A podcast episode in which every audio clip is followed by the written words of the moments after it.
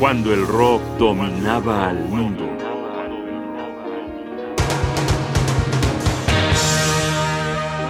Divo, Profetas del Retroceso.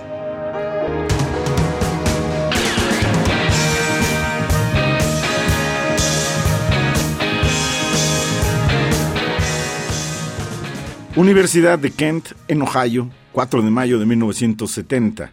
Una cita con la historia universal de la infamia, una piedra en la construcción de la contracultura. La Guardia Nacional norteamericana asesinó a cuatro estudiantes que se manifestaban pacíficamente contra los bombardeos de Camboya ordenados por el presidente Richard Nixon. Ocho años después, otros cinco estudiantes de esa universidad logran grabar un disco para lanzar un nuevo grupo de rock. Y más que un grupo para hacer un poco de música, se trata de todo un concepto, de toda una mecánica que pretende decirle a la sociedad norteamericana que es triste, conformista, mecanizada y ridícula. El nombre del grupo, Divo. El nombre del disco, Q. Are We Not Men? A. We Are Divo.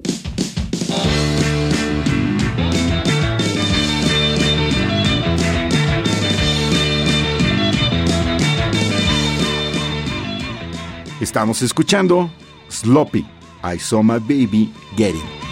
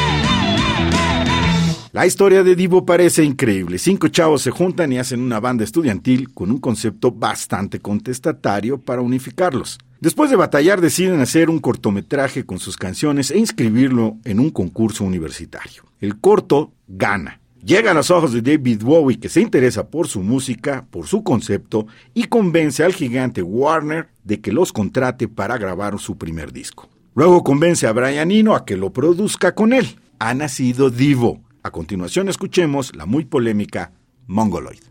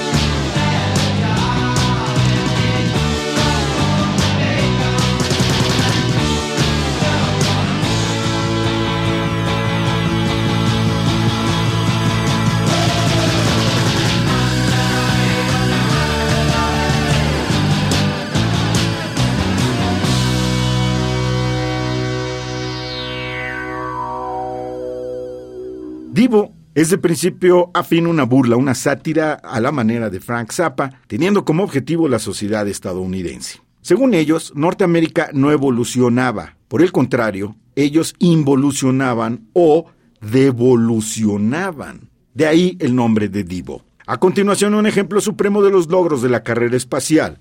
Space Junk, basura espacial.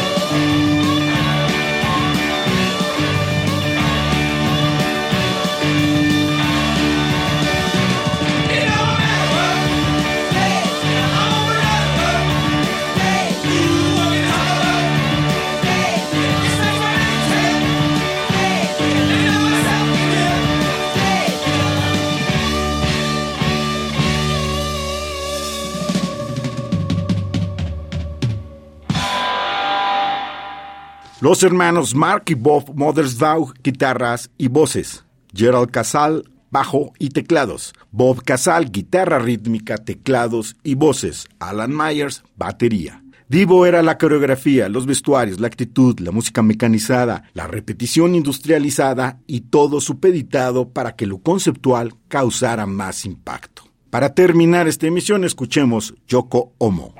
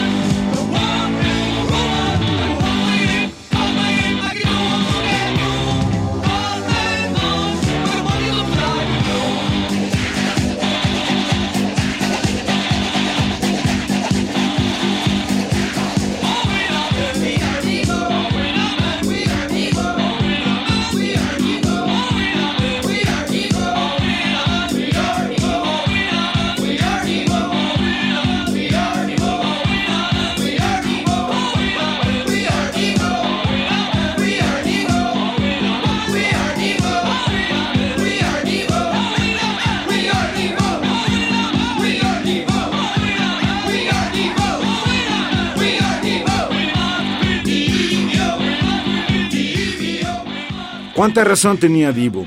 La sociedad y el mundo entero devolucionan.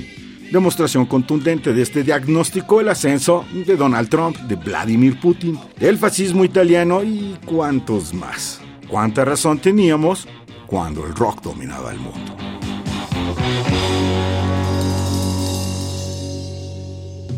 Un programa de Radio UNAM. Producción y realización Rodrigo Aguilar. Guión y conducción Jaime Casillas Ugarte.